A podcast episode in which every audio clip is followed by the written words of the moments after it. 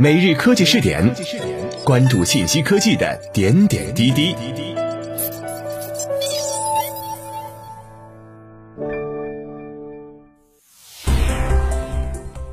各位青年 FM 的听众朋友们，大家好，欢迎收听今天的每日科技试点。自科技日报讯，据物理学家组织网十一月十一号报道，加拿大和英国科学家首次在量子计算机上模拟了基本量子粒子重子。最新研究使科学家能借助量子模拟研究中子星，了解更多宇宙早期的情况，并发掘量子计算机更多革命性的潜力。加拿大滑铁卢大学量子计算研究所的研究员克里斯蒂娜·穆斯克说：“这是科学家们首次在计算机上模拟中子。未来某一天，量子计算机也许可以让我们模拟这些粒子之间的相互作用。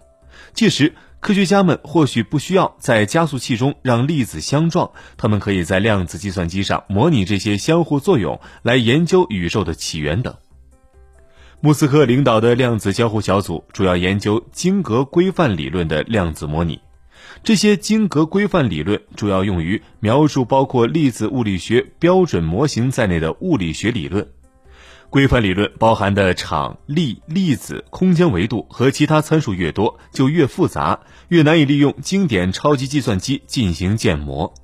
在最新研究中，穆斯克所在的 IQC 团队与英国约克大学的兰迪·里维斯合作，开发了一种资源高效的量子算法，允许他们在 IBM 的云量子计算机和经典计算机上，对一些基础物理学和物质开展简单的模拟。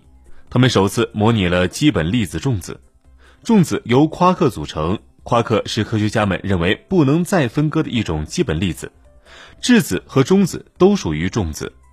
研究人员指出，通过这一里程碑式的步骤，他们正在开辟一条用量子计算机模拟规范理论的道路，而这种模拟远远超出了目前世界上最强大的超级计算机的能力。滑铁卢大学物理系和天文学系博士后张景磊说。对于我们来说，这些结果令人兴奋的一点在于，未来我们可以考虑在更高密度下模拟物质，这超出了经典计算机的能力。研究人员指出，随着科学家不断开发出更强大的量子计算机和量子算法，他们将能够模拟更复杂的物理现象，揭示迄今最好的超级计算机也无能为力的有关宇宙的秘密。各位，以上就是本期科技试点的内容，我们下期再见。